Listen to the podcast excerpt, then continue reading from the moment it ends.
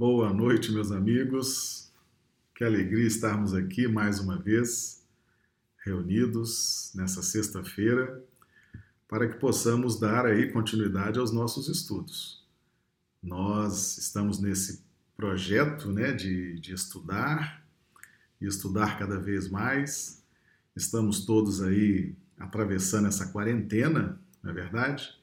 E isso tem sido de certa forma positivo, embora as casas espíritas estejam fechadas, mas nós estamos realizando esses estudos e estamos caminhando firmes nesse nosso propósito. Né? Nós temos feito estudos do livro Libertação, do livro Missionários da Luz, Evangelho segundo o Espiritismo, Livro dos Espíritos, e hoje o tema do nosso estudo é Uma Cidade nas Sombras.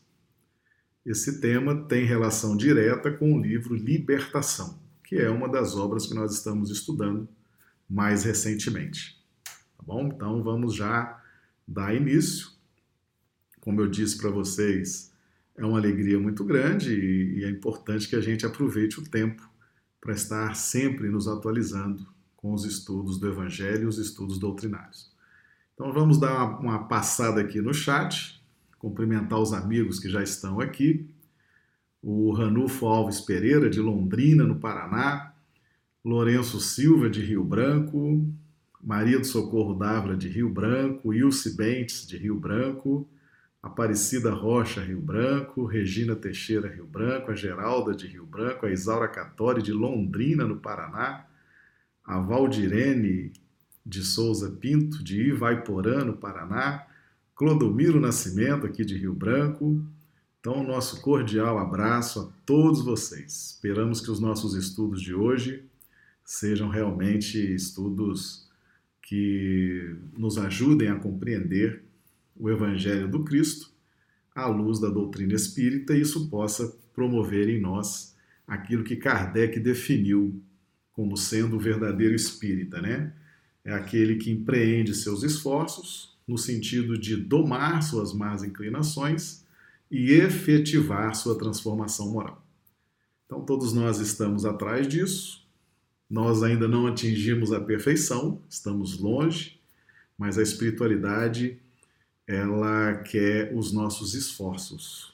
À medida em que nós nos esforçamos, eles encontram, é como se nós estivéssemos convidando a espiritualidade superior a nos ajudar.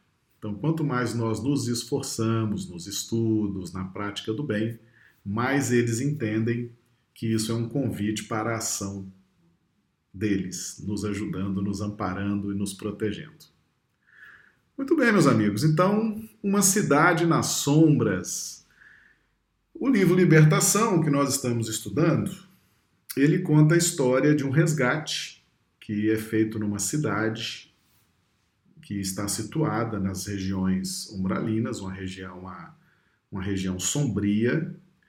Não é uma região trevosa, mas é uma região sombria, uma região em que esta cidade se encontra posicionada e ali efetivamente há um grande sofrimento, e é feito um resgate nesta cidade, de um dos líderes dessa cidade, chamado Gregório. E hoje nós vamos ver quando a equipe de socorro, liderada pelo espírito Gúbio, e nessa equipe faziam parte os espíritos André Luiz e Eloy. Então, quando essa equipe chega na cidade, então André Luiz vai fazendo para nós os registros e as explicações que o espírito Gúbio ia dando acerca dessa cidade. Tá? Então vamos começar aqui. Vamos então.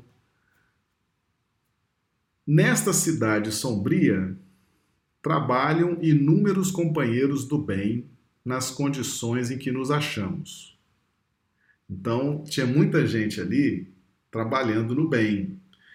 Mas para chegar e fazer esse trabalho, era uma transformação na aparência. Na medida em que as equipes socorristas iam descendo a essas zonas sombrias, ia havendo uma assimilação. Então, o corpo mental, o corpo perispiritual, iam fazendo a assimilação dos elementos daquele plano, elementos mais densos, matéria mais densa. Para quê? Para que eles pudessem ser vistos pelos habitantes daquelas cidades sombrias. Porque na forma como eles se encontravam, uma forma bem superior, mais iluminada, mais sublime, eles não seriam vistos pelos habitantes daquela região. Então, para que aquele trabalho fosse efetivo, para que tivesse um bom resultado, eles tinham que ser vistos. Então, eles assimilavam aquela matéria mais densa. Então, os seus corpos espirituais, os seus, o seu corpo perispiritual, ia assimilando aquela matéria e aquilo ia causando um mal-estar, um sobrepeso, uma dificuldade, porque era uma matéria completamente diferente da matéria que formava o perispírito dessas equipes socorristas. Mas eles precisavam ser vistos para que o trabalho de socorro pudesse ser levado adiante. Né? Então tinha vários espíritos ali fazendo esse trabalho de ajuda e todos eles estavam com seu corpo, com a sua, com, com seu perispírito, né, vamos chamar assim, com seu corpo é, transformado, para que pudesse estar como se fosse um habitante daquela cidade. E ele prossegue: se erguermos bandeira provocante nestes campos, nos quais 95% das inteligências se encontram devotadas ao mal e à desarmonia, nosso programa, programa de socorro, né, de ajuda, será estraçalhado, estraçalhado em alguns instantes. Centenas de milhares de criaturas aqui meus amigos, centenas de milhares. 100 mil, 200 mil, 300 mil, 400 mil, são centenas de milhares de criaturas aqui padecem amargos choques de retorno à realidade, sob a vigilância de tribos cruéis, formadas de espíritos egoístas, invejosos e brutalizados. Para a sensibilidade medianamente desenvolvida, o sofrimento aqui é inapreciável. Então, meus amigos, sob vigilância de tribos cruéis, formadas de espíritos egoístas, invejosos e brutalizados. Então veja bem, aqui ele já traz uma característica psíquica dessa cidade espiritual. Okay? Então 95% da população é uma população voltada uh, está sofrendo, é, são devotados ao mal e à desarmonia. Tá? E os líderes, os líderes são espíritos egoístas, invejosos e brutalizados. Tá? Então, característica psíquica das lideranças, dessas lideranças egoístas, invejosos e brutalizados. Bom, então existe toda essa, essa gama de sofrimento. 95% daqueles habitantes é, devotados ao mal e à desarmonia, e as lideranças são egoístas, invejosas e brutalizados. Tá? Ou seja, é um ambiente sombrio. É uma cidade, nós estamos falando de uma cidade, e é nessa cidade que essa equipe socorrista vai fazer o trabalho de resgate do espírito Gregório. Então, eles estão narrando essas características dessa cidade, tá bom? É, é uma cidade real, realmente existe. Isso aqui não é conto, não é fantasia. Isso aqui é a realidade no plano espiritual. E os nossos estudos é para que justamente a gente possa compreender não só que a vida prossegue após a morte, né? a vida ela continua, mas as condições de vida, a qualidade de vida, as condições em que a vida prossegue. Então, essa aqui é uma das condições em que a vida prossegue. E a gente tem que então tirar as conclusões do que precisamos fazer para não cairmos nessas condições de vida. Tá bom? E eles prosseguem então. Então André Luiz perguntou se nessas cidades há um governo estabelecido, né? E há governo estabelecido num reino estranho e sinistro quanto este? Indaguei. Ou seja, existe aqui a anarquia, o caos, é cada um por si, existe um governo central aqui? E o espírito Google responde: como não? Claro que existe, né? Respondeu Google atenciosamente. Qual ocorre na esfera carnal, a direção neste domínio é concedida pelos poderes superiores a título precário. O que é título precário? É aquilo que pode ser concedido e pode ser tomado a qualquer tempo. Né? Então Deus dá o poder, dá o governo para aqueles espíritos e pode tomar a qualquer momento. Por quê? Porque todo governo, toda direção dessas cidades espirituais é Deus quem concede. Deus dá e Deus tira, ok? Na atualidade, ah, ah, antes da gente prosseguir, qual ocorre na esfera carnal? Na esfera carnal. Então, meus amigos, aqui, aqui, na esfera carnal,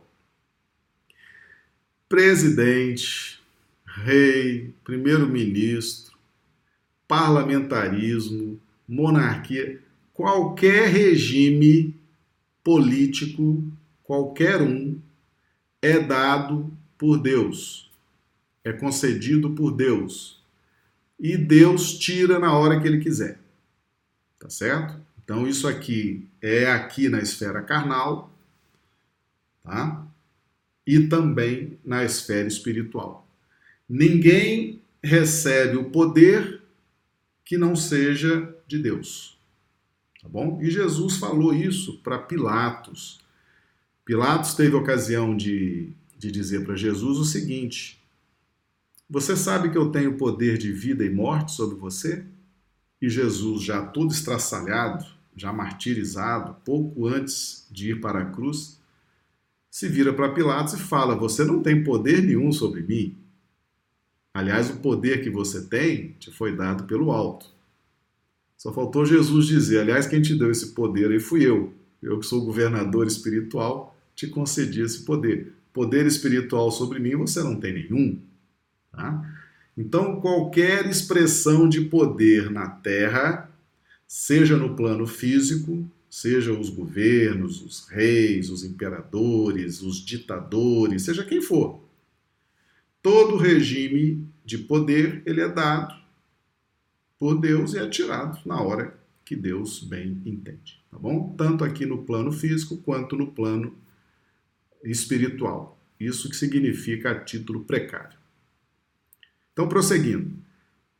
Na atualidade, este grande empório de padecimentos regenerativos permanece dirigido por uma sátrapa de inqualificável impiedade, que aliciou para si próprio o pomposo título de grande juiz. Ele se intitula, o governador se intitula grande juiz assistido por assessores políticos e religiosos, tão frios e perversos quanto ele mesmo. Grande aristocracia de gênios implacáveis aqui se alinha, senhoreando milhares de mentes preguiçosas, delinquentes e enfermiças. Meus amigos, é esse regime de poder, esse regime de governo, é preciso que haja um governo que, acha, que haja governados. Então, como é interessante a característica do governo, o governo daquela cidade espiritual, dirigido por um sátrapa de inqualificável impiedade, ou seja, alguém frio, impiedoso, não tem compaixão, não tem misericórdia de ninguém, e se auto-intitula o grande juiz. E ele tem assessores políticos e religiosos, tão frios e perversos quanto ele mesmo. Aí você fala assim, mas como é que um assessor religioso, como é que um assessor político é frio e perverso, tanto quanto o governador daquela cidade? Ok? Gênios implacáveis, grande aristocracia de gênios implacáveis aqui se alinha. Então, o comando da cidade, a elite que governa a cidade, gênios implacáveis, pessoas de uma inteligência fora do comum, mas implacáveis, impiedosos. E quem é o povo que está ali sendo governado por esses gênios implacáveis, por esses assessores políticos e religiosos tão frios e perversos quanto esse grande juiz. Ele se auto-intitula o grande juiz. Quem é o povo que é governado? São as mentes preguiçosas, delinquentes e enfermiças. Meus amigos, aqui a pauta é a mente. A mente mentes preguiçosas, pessoas que não têm o menor interesse, não têm o menor cuidado consigo próprias, são negligentes com os estudos, são negligentes com a busca das verdades espirituais, são negligentes em não praticar o bem, não se importam com os assuntos da vida eterna, mentes delinquentes, enfermiças, essas mentes, quando desencarnam, então essas pessoas estavam encarnadas, retornam para o plano espiritual e apresentam essas características mentais. Mentes preguiçosas, delinquentes e enfermiças. É a turma que não estuda, é a turma que não domina as más inclinações, é a turma que não empreende esforços para promover a sua transformação moral. É o pessoal que não tem a menor simpatia, o menor interesse pelas verdades espirituais. São os irônicos, os irreverentes quando o assunto são as verdades espirituais. Esse pessoal desencarna numa situação muito vulnerável e vai encontrar do lado de lá mentes perversas, implacáveis, impiedosos, que vão ter uma sede de domínio, uma necessidade de domínio, de subjugar, e quem vai ser arrebanhado por essas mentes perversas? As mentes preguiçosas, delinquentes enfermiças. Esse é o quadro dessa cidade espiritual: governo e governados, governantes e governados. Essa é a faixa de perturbação tanto dos governantes quanto dos governados. É nessa cidade que essa equipe socorrista desce para fazer o resgate de um dos líderes, que é justamente o Gregório. Tá? Ou seja, o que, que isso aqui já mexe com a gente? Né? Uh, primeiro, nós temos que começar a estudar, começar a nos empenhar em entender as verdades espirituais. Temos que sair dessa faixa de mente preguiçosa, de mentes delinquentes, de mentes enfermiças. Precisamos buscar um alinhamento com a vontade de Deus. Precisamos buscar o alto amor gostar de nós próprios, para que possamos investir em domar nossas más inclinações, possamos efetivar nossa transformação moral, possamos ter um relacionamento com as pessoas de uma forma saudável, construtiva, ter uma, uma relação com Deus de uma forma saudável, construtiva. Ou seja, nós temos que dar altivez à nossa mente mas uma altivez que tire essa mente da preguiça, da delinquência, da enfermidade. Porque, meus amigos, nós, se mantivermos esse estado de ingenuidade espiritual, nutrindo nossa mente com preguiça, delinquência e enfermidade, nós corremos um grande risco de desencarnarmos e sermos aliciados por essas mentes impiedosas, cruéis e perversas. Tá bom? Essa relação de governantes e governados, ela é real no plano espiritual. Para essas mentes, com essas pessoas que têm esse tipo de perfil mental, tá bom? Então nós temos que sair fora, temos que fugir, temos que escapar desse contexto mental que nós estamos estudando aqui, tá bom? A gente tem que, a gente não pode ficar de bobeira não, tá certo? E aí então André Luiz perguntou: "E por que permite Deus semelhante absurdo?" Aliás, não foi André Luiz, foi Eloy. E por que, que Deus permite semelhante absurdo? Então, na visão da equipe espiritual, aquilo era um absurdo, né? Por que, que Deus permite? Por que, que Deus permite uma, uma cidade como essa? Por que, que Deus permite essas mentes perversas dominando essas outras mentes? Por que, que Deus permite isso?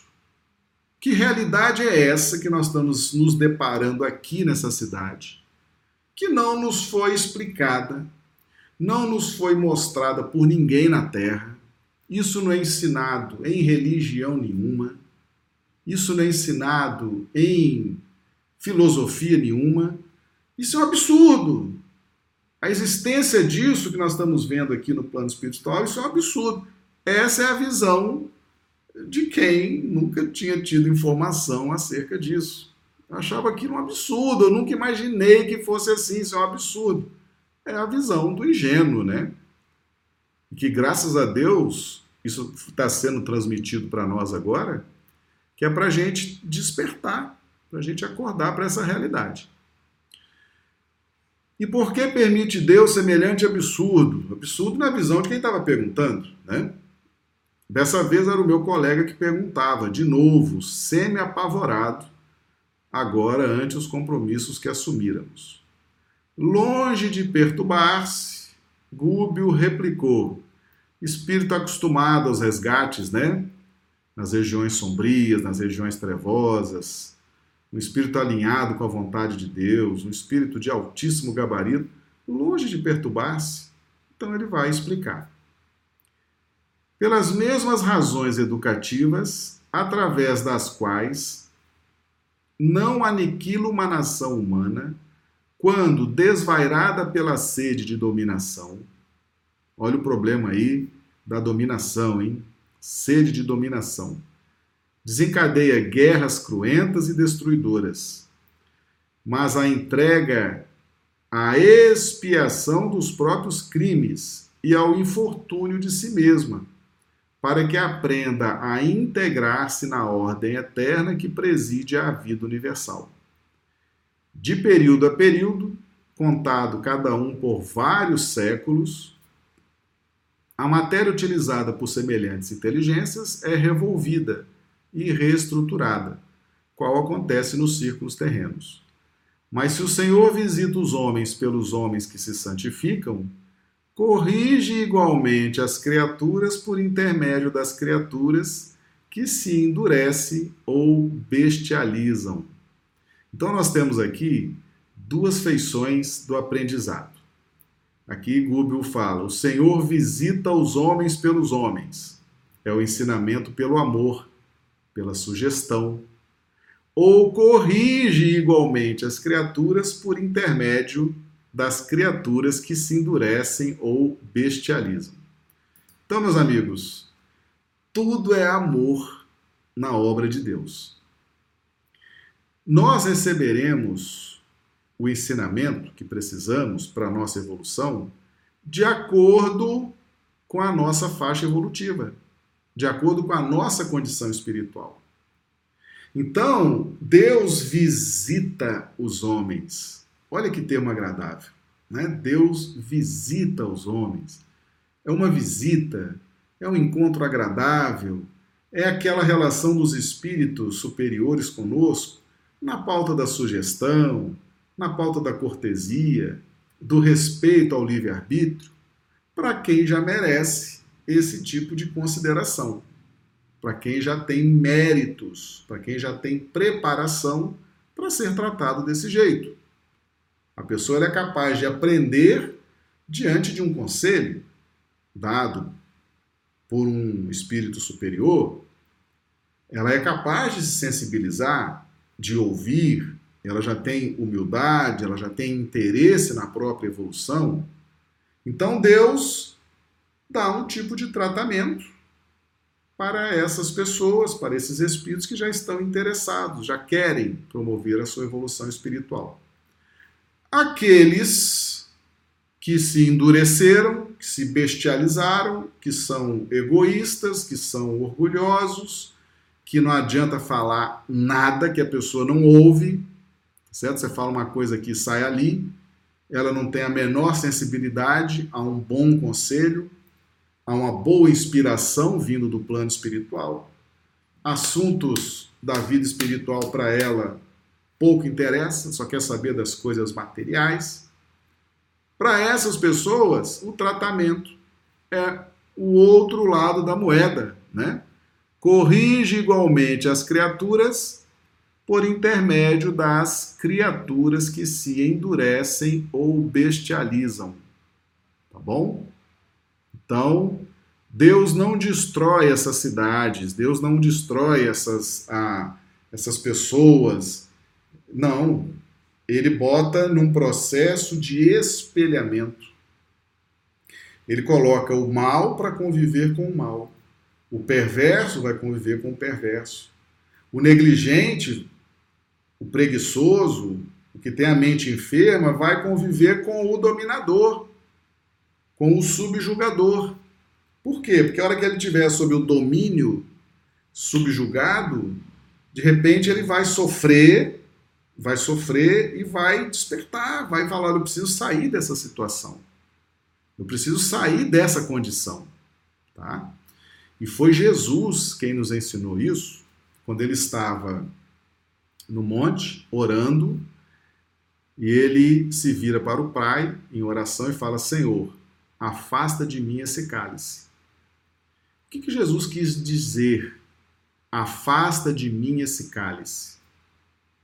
Jesus está nos ensinando.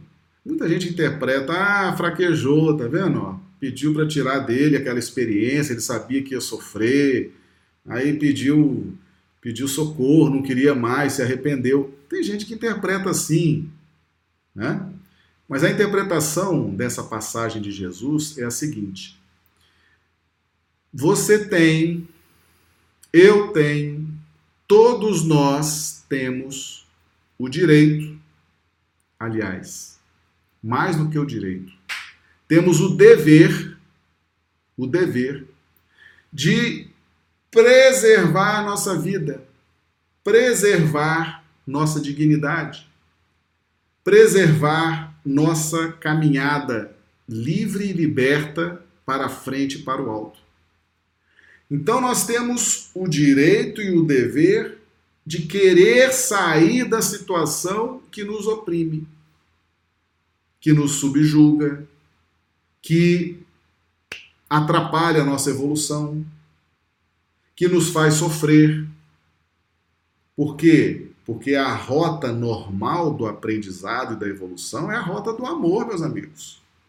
Não é a rota da evolução. A rota da evolução é uma rota alternativa.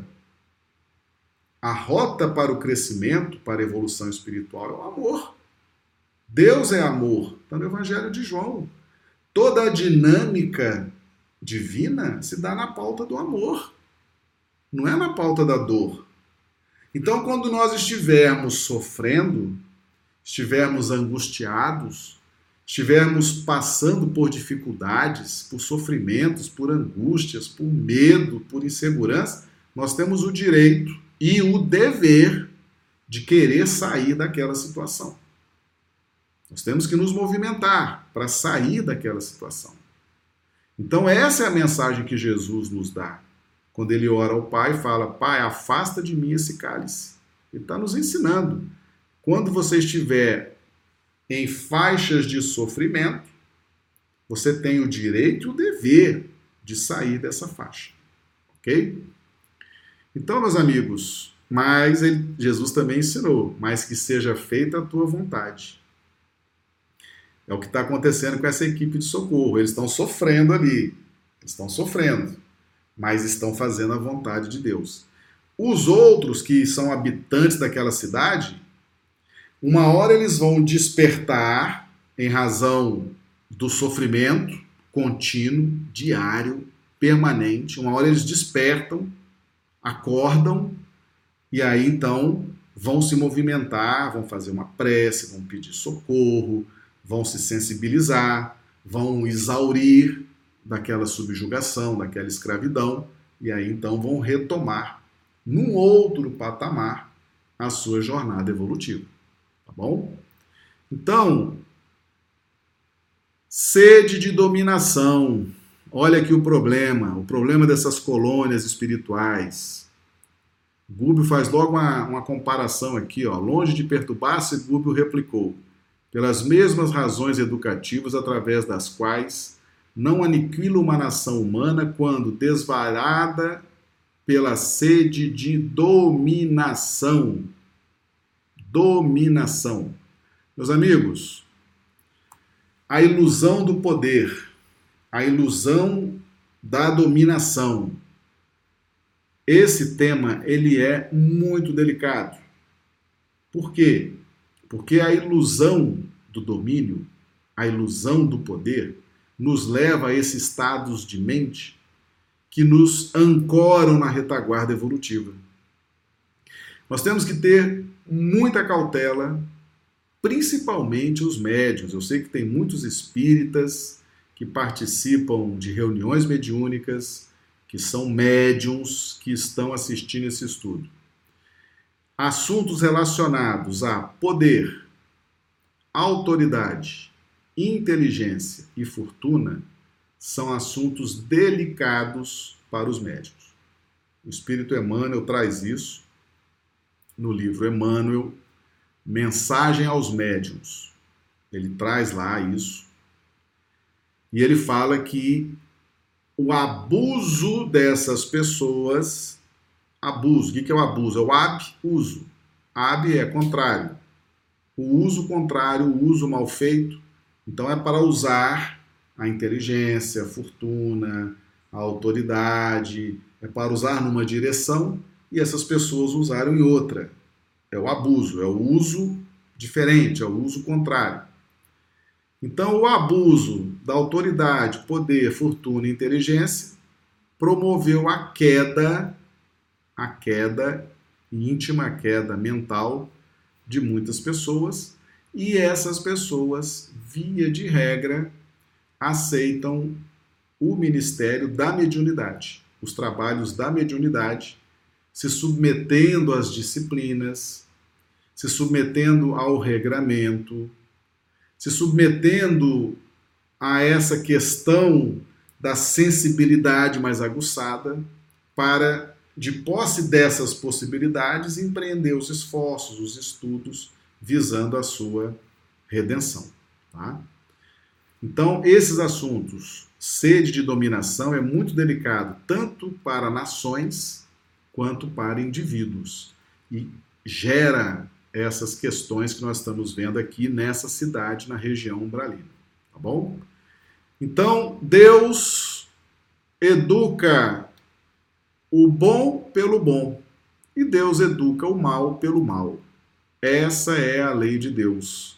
Tá bom? Então, para o companheiro de André Luiz, Eloy, aquilo era um absurdo, uma cidade daquela, olha lá no alto. Por que, por que permite Deus semelhante absurdo? Não tem nada de absurdo. É assim que funciona. Essa é a lei de Deus. Tá certo? É assim que funciona. Então, nós temos que estar refletindo sobre isso, tá certo? Às vezes você, é, às vezes você está numa, numa condição de tamanha insensibilidade. Você vai no centro espírita, por exemplo. Aí você ouve uma palestra. Tá? Ouve uma palestra. Vai na semana que vem, ouve outra palestra. Daqui a pouco faz um atendimento fraterno, as pessoas conversam com você. Daqui a pouco você lê um livro, vê um, um vídeo, assiste isso, assiste aquilo, frequenta a casa, toma o passe. Estão ali o tempo todo falando. Né? Falando, falando, falando. Às vezes, a pessoa está ali, meus amigos, de corpo presente, mas de alma ausente. Ela vai, frequenta, frequenta, mas é insensível ao que está fluindo de informações naquele ambiente. Uma pessoa como essa, ela tem condições de ser ajudada e educada na pauta da inspiração, na pauta da intuição, se ela é completamente insensível a isso? Não. Deus modifica a metodologia. Aí permite a aproximação de adversários, de circunstâncias mais difíceis, permite a obsessão, que aí diante dessa subjugação, diante dessa dominação, diante desse sofrimento, aí a pessoa vai despertar. Então, cada aluno, cada aluno, cada um de nós tem o professor que merece. Tem o professor que precisa, tá? Por isso que é importante a gente despertar, acordar para aprender nas faixas da lei do amor e não nas faixas da dor, certo?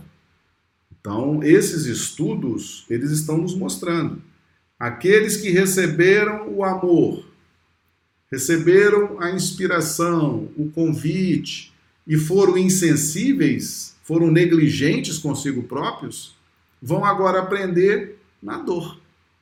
Porque todos nós temos que evoluir. É da lei de Deus que todos precisamos evoluir todos precisamos crescer. Às vezes a pessoa fala assim: ah, mas eu sou um espírito eterno, eu não preciso preocupar com isso agora, não. Tem várias encarnações aí, mais na frente eu começo, vou estudar, eu tenho muita coisa para fazer ainda, não dá para começar agora. Pois é, tá todo mundo te aconselhando, né? Daqui a pouco vem a dor, vem a dor, porque Deus, Deus não é negligente com nenhum dos seus filhos, tá bom? Então vamos aprender essa lição aqui, porque isso aqui foi trazido para nós para a gente poder tirar lições, meus amigos, para a gente poder aplicar isso aqui na nossa vida, tá? Eu tenho certeza que depois desses estudos ninguém vai querer desencarnar e ser dominador, subjugador no plano espiritual, ou ser essa mente ingênua que vai ser dominada por essas entidades perversas. Isso aqui é para alertar, alertar cada um de nós, tá bom? Tem que ficar bem claro isso para a gente fazer as movimentações que precisamos. Agora, olha que conclusão extraordinária que a equipe espiritual que estava ali chegou nessa conversa. Eu lembro que eles estavam lá nessa cidade da região das sombras, tá?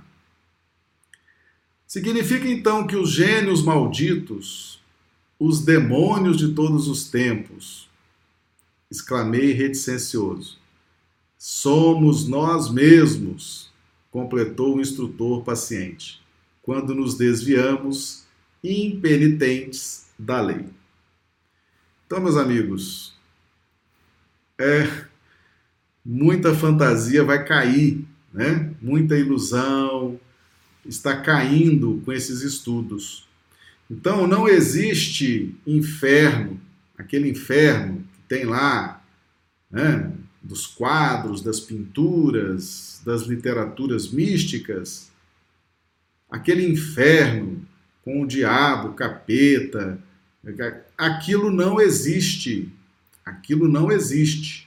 Tá bom? O que existe somos nós, filhos de Deus, espíritos, que, ao não promovermos a nossa evolução espiritual, ao nos apegarmos à matéria demasiadamente, exageradamente, vamos nos ancorando na retaguarda evolutiva, vamos nos tornando impenitentes, impiedosos, cruéis.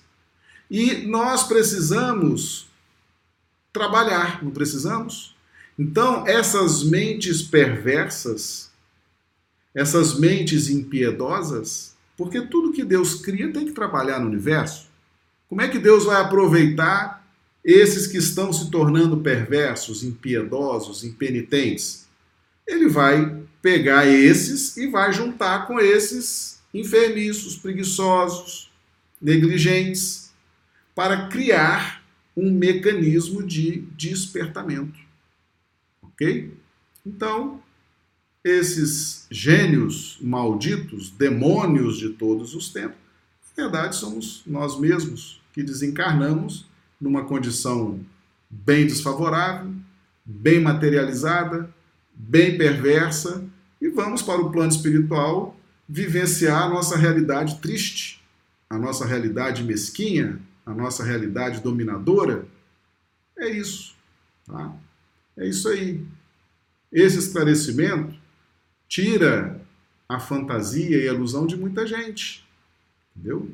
Então, é importante, por isso que é importante estudar detalhadamente essas obras, porque elas são muito esclarecedoras. Tá bom? Tá claro para todo mundo? Muito bem. Então vamos em frente aqui, que tem muita coisa boa para a gente estudar. E aí eles foram percebendo, eles foram percebendo que na medida que eles iam caminhando ali, eles viam muitas, muitas pessoas disformes, tá? com as formas comprometidas, com o corpo perispiritual comprometido, mutilados, etc. Então veja bem é, esse texto extraordinário. Por que tão extensa comunidade de sofredores? Que causas impunham tão flagrante decadência da forma? Meus amigos, eram perispíritos, eram corpos espirituais disformes, tá? aleijados, amputados, era, havia ali uma, uma questão que alterava a própria forma, a própria forma do corpo espiritual paciente, o orientador não se fez demorado na resposta. Milhões de pessoas. Olha aí, a chance da gente estar nesse meio, porque é milhões, né? Se ele falasse meia dúzia, milhões de pessoas, bilhões de pessoas, informou Calmo, depois da morte, encontram perigosos inimigos no medo, e na vergonha de si mesmas. Medo e vergonha de si mesmo.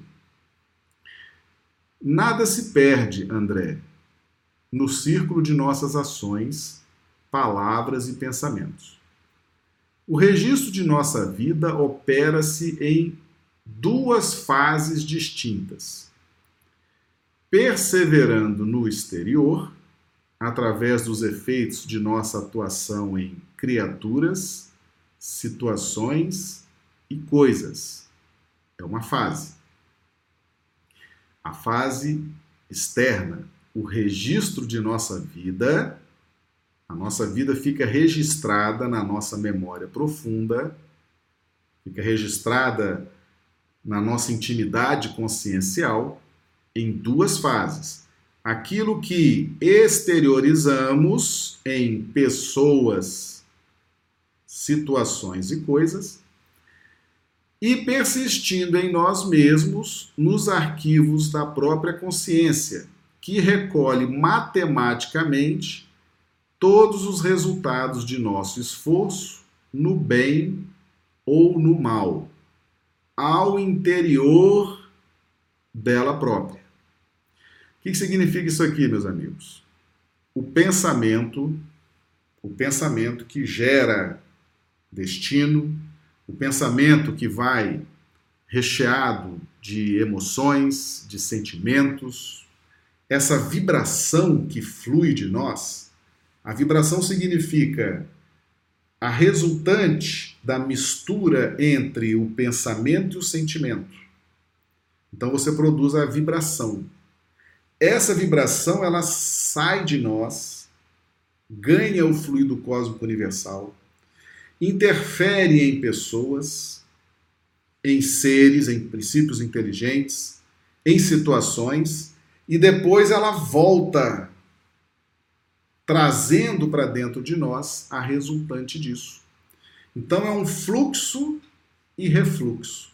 Fluxo e refluxo. Pensamos, sentimos, emitimos, agimos sobre pessoas, situações, coisas, aquilo volta para nós. Fluxo, de novo, refluxo.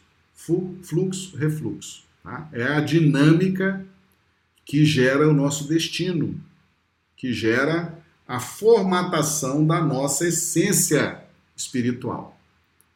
Então, prosseguindo aqui.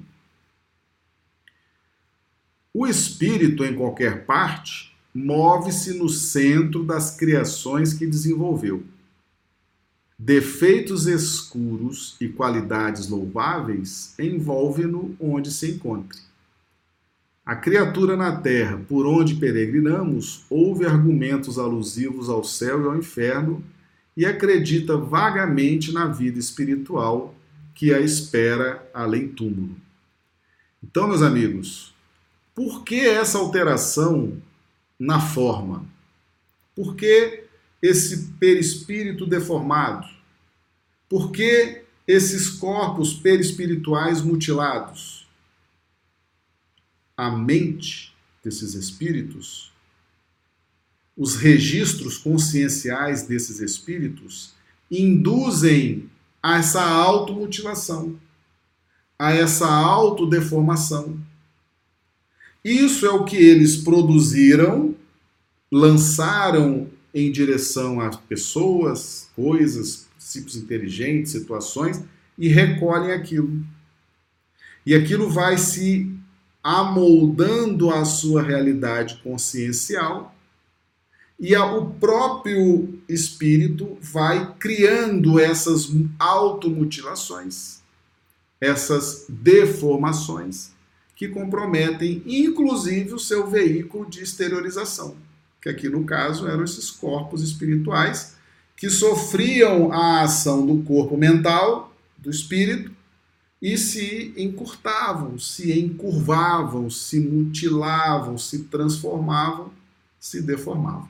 Tá? Então é tudo na mente do próprio espírito. Tudo é a resultante da, da dinâmica que ele impôs de si para os outros e recolheu de volta essas vibrações. Tá? Então essas mutilações espirituais, elas não são impostas de fora para dentro, não. Ela é feita a partir da mente do próprio espírito. Tá bom? Tranquilo para todo mundo? E prossegue aqui.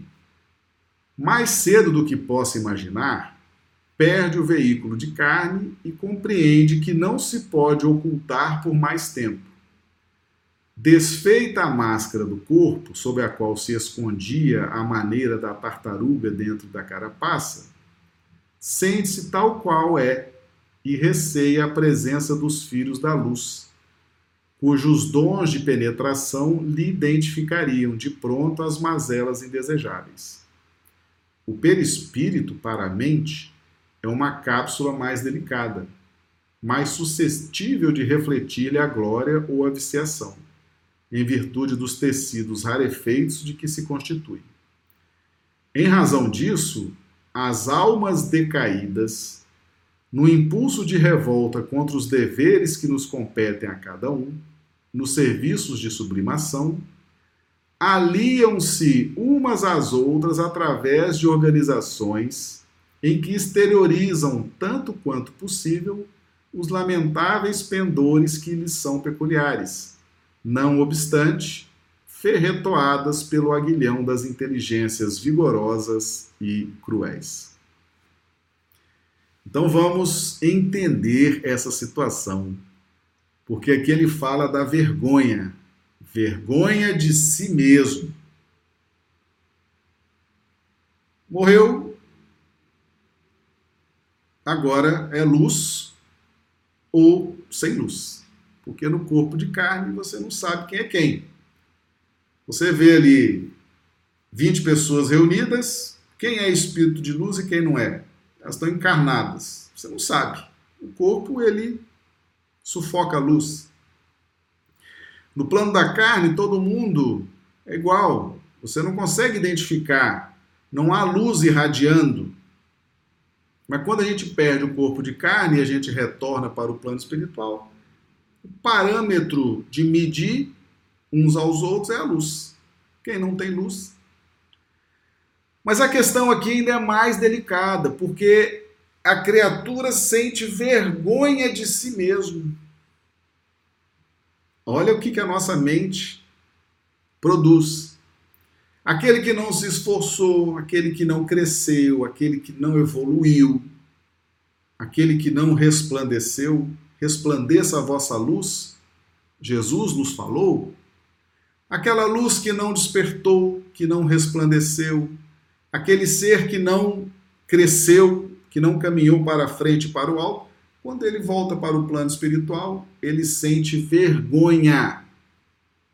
Aliás, nessas obras de André Luiz, tem lá uma explicação que muitas vezes, para ajudar os que estão na retaguarda evolutiva, os espíritos mais iluminados, eles diminuem a própria luminosidade, para não causar constrangimento, para não gerar esse sentimento de vergonha nas, nos espíritos mais inferiores, né? Então aqui ele está falando do problema da vergonha, vergonha de si mesmo, vergonha da própria incapacidade, da própria incompetência, vergonha da própria, das próprias dificuldades, do, das próprias limitações. E sabe o que, que a vergonha faz? Faz com que esses espíritos, essas almas decaídas, aliem-se aos outros que também sentem vergonha de si próprios. Então fica aquela legião de almas decaídas, revoltadas e mortas de vergonha de si próprias. Não querem ter contato com os seres da luz, porque é constrangedor.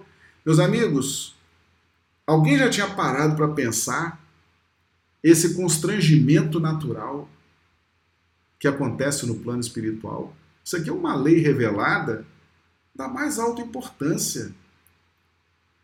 Esse constrangimento ele é natural, meus amigos.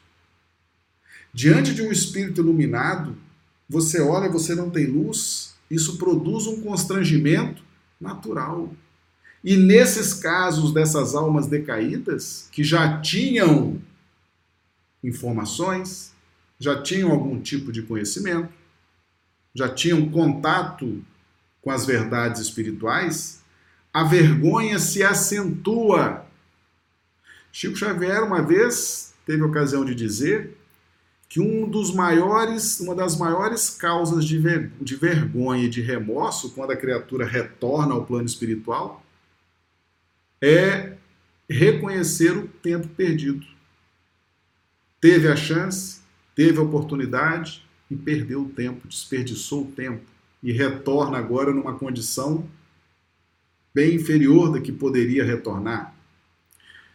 E a consequência disso, se fosse só sentir essa vergonha e vida que segue, mas não, essa vergonha faz com que a gente busque esses grupos, essas organizações de pessoas também que sentem vergonha, remorso, culpa, e ali nós vamos nos alinhando a elas, vamos ali nos juntando a elas e vamos nos exteriorizando dentro das nossas vergonhas. É como se eu não te julgo, você não me julga, porque nós dois somos dois caídos. Então vamos aqui, né? Ninguém julga ninguém. Vamos ver se a gente alivia a nossa vergonha. Vamos ver se a gente ameniza a nossa vergonha. Eu não, não cresci, mas você também não cresceu. E a gente vai convivendo aqui, vamos nos unindo aqui, os iguais. Mesmo que sejam dominadas como ele fala aqui, ferretoadas pelo aguilhão das inteligências vigorosas e cruéis. Então, essas inteligências vigorosas e cruéis, eles sabem que esses espíritos que desencarnam nesse estado de vergonha de si mesmo, daqui a pouco está aquele rebanho se protegendo, se encobrindo, e eles vão lá e dominam, e jogam pesado, e subjugam. Tá? Esse é o clima, essa é a ambiência de uma cidade espiritual nas sombras como essa, que essa equipe de socorro foi lá trabalhar. Então, isso aí é um tema da mais alta importância, para a gente já vendo as consequências, a gente começa a trabalhar desde agora a nossa evolução espiritual, tá bom? Vou trazer aqui de novo esse texto, porque ele é um texto realmente extraordinário, tá? Então, vamos, vamos pensar sobre isso. Está lá no livro Libertação, bom? Para que a gente possa refletir, analisar e tirar as conclusões que precisamos. Mas interferir, não há recursos de soerguer semelhantes comunidades? E Gúbio responde: a mesma lei de esforço próprio funciona igualmente aqui. Não faltam apelos santificantes de cima. Contudo, a ausência da íntima adesão aos interessados, dos interessados, ao ideal da melhoria própria, é impraticável qualquer iniciativa legítima em matéria de reajustamento geral. Sem que o espírito, senhor da razão e dos valores eternos que lhe são consequentes, delibere mobilizar o patrimônio que lhe é próprio, no sentido de elevar o seu campo vibratório, não é justo seja arrebatado por imposição a regiões superiores que ele mesmo, por enquanto, não sabe desejar. E até que resolva atirar-se ao empreendimento da própria ascensão, vai sendo aproveitado pelas leis universais no que possa ser útil à obra divina. Meus amigos, isso aí é grave é sério. O que, que você que está assistindo essa aula, o que, que você quer da sua vida? O que, que você anseia da sua evolução espiritual? Essa é a pergunta que os espíritos é, superiores estão o tempo todo a te fazer. Porque eles podem te ajudar. Eles sabem o que fazer para te ajudar. Mas não depende deles. Depende de você. Você quer evoluir, você quer crescer, você quer sair dessa situação, quer ir para uma situação espiritual melhor. Você já percebeu que existe algo melhor para ser vivido? Existe uma qualidade de vida melhor, espiritualmente falando? Então, o que está faltando? Falta esforço, falta empreender esforços, falta estudar, porque sem estudar ninguém vai chegar à luz. Falta praticar o bem, falta pesquisar, falta mergulhar nesse projeto de evolução íntima. Enquanto eu não delibero, enquanto eu não decido, eu tenho que trabalhar. Não tem tudo que Deus cria, tem que trabalhar, tem que colaborar na criação. Então, Deus vai me utilizando dentro daquilo que eu quero, dentro da faixa de possibilidades que eu tenho dentro da minha faixa de competências, de possibilidades. Então eu vou sendo útil à obra divina dessa forma, dominando, subjugando, né? ou ficando por ali sendo subjugado, me unindo a outros que morrem de vergonha de si mesmo, vou trabalhando. Tá? Então, o que é importante é a gente entender que depende da gente. Depende da sua decisão. Depende do seu esforço. A espiritualidade quer ver esforço. Resultado é no tempo, é no tempo de Deus. Mas se você começar a esforçar, se você começar a estudar, a se empenhar na sua própria evolução, vai chegando a ajuda espiritual. Se você não tomar essa decisão, o que, que eles podem fazer? Nada. Eles sabem o que fazer, têm capacidade de fazer, mas se você não tomar a decisão, se você não der os primeiros passos, você vai continuar nessa faixa, nesse, nessa mesmice que às vezes já está se arrastando aí por séculos. Né? Então, é, é, muito importante isso aqui. O que, que você quer? Qual o seu objetivo? Onde você quer chegar? É você que vai decidir.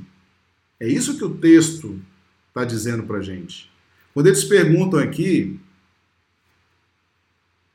não há recursos de soerguer semelhantes comunidades, como é que ajuda essas pessoas? A lei de esforço. Foi o que Gubo respondeu. A lei de esforço. Lei de esforço. Conhece-se o verdadeiro espírita pelos esforços que empreende para domar suas más inclinações e para empreender sua transformação moral. Esforços. Ninguém está querendo resultado, ninguém está ninguém tá querendo que as pessoas sejam santas. É o esforço, meus amigos. Esforço o esforço ele vai ser potencializado pelos espíritos superiores em razão da lei de interdependência que rege as relações entre todos nós, encarnados e desencarnados. Mas tem que haver esforço, tem que haver movimentação. Como é que ajuda quem não quer ser ajudado? Quem não quer empreender nenhum esforço para se melhorar? Como é que ajuda essas pessoas? Há uma lógica muito grande nisso. Então, nós que estamos fazendo esses estudos, nós precisamos acordar para o esforço. Esforço, persistência, tá? caminhada diária, caminhada firme, estudos, prece, para que a gente possa chegar aonde a gente né, precisa chegar. E aí ele complementa: é natural, pois, que o homem dono de vastas teorias de virtude salvadora, enquanto se demora no comboio da inferioridade, seja empregado em atividades inferiores. A lei estima infinitamente a lógica. Então, meus amigos, muito cuidado com essas teorias de virtude salvadora, hein? Né? Dono de vastas teorias de virtude salvadora, enquanto se demora no comboio da inferioridade, seja empregado em atividades inferiores. Cuidado com essas teorias, cuidado com esse misticismo, tá? Cuidado com cuidado com essas coisas que existem por aí. Tem muita gente se afastando de Jesus, muita gente não dando importância ao evangelho, à lucidez da doutrina espírita e está abraçando aí teorias de virtude salvadora que estão vindo de fontes que não são de água limpa. Vai se demorar no comboio da inferioridade e vai ser empregado em atividades inferiores. Tá certo? Não tem como errar. Esse livro está trazendo ali tudo explicado detalhadamente. Agora é a gente acordar e fazer os movimentos dinâmicos que precisamos fazer. Tá bom? Então, uma cidade nas sombras. Está aí a característica dessa cidade. Ele trouxe também, ele está trazendo nesse livro, algumas características físicas das ruas, dos prédios, mas o que mais importa são as características psíquicas dos habitantes dessa cidade, tanto dos governantes quanto dos governados. Essa é a parte rica a parte mais esclarecedora desse livro, especificamente desse capítulo em que eles narram as características dessa cidade posicionada nas sombras. Tá bom? Bem, meus amigos, então nós estamos chegando ao final dos nossos estudos, né, dessa sexta-feira. Com muita alegria que nós estamos nos reunindo, né, diariamente, estamos tendo essa, essa oportunidade extraordinária e vamos, vamos manter firmes aí o nosso propósito, tá bom? Amanhã teremos mais uma live, tá? O único dia que nós estamos sem a live é no domingo, mas estamos diariamente nos reunindo às 19h30, horário aqui do Acre, 21h30, horário de Brasília, e esperamos amanhã estar juntos para darmos continuidade. Se você gostou desse estudo, deixa aí no chat, os amigos do chat, deixa aí a sua impressão, tá certo? Eu sempre gosto de ser avaliado, se o pessoal não gostou ou se gostou, tá? Se não gostaram, deixa o comentário, a gente vai tentar ajustar, melhorar, mas se gostaram, deixa também um comentário, porque isso vai nos motivando e vai nos trazendo responsabilidade, né, para estar tá sempre trazendo assuntos que realmente esclareçam, né, a todos nós. Então deixe seu comentário aí no chat, tá bom? E convide, convide amigos, convide parentes. É um ato de caridade fazer esse convite, tá bom? Então, se está sendo importante para você esses estudos que você está fazendo, convide também as pessoas. E quando as casas espíritas voltarem a funcionar, é, convide as pessoas para frequentarem a casa espírita em dias de reunião pública. Tá? Convide, é um ato de caridade também. Mas enquanto está fechado, convide para assistir os estudos online, tá bom? Se é bom para você, certamente será bom também para o próximo, tá? Então, vamos nos despedindo, desejando a todos uma excelente final de sexta-feira, um excelente final de semana, e estaremos aqui amanhã, reunidos em nome de Jesus. Muito obrigado, uma excelente noite para todos.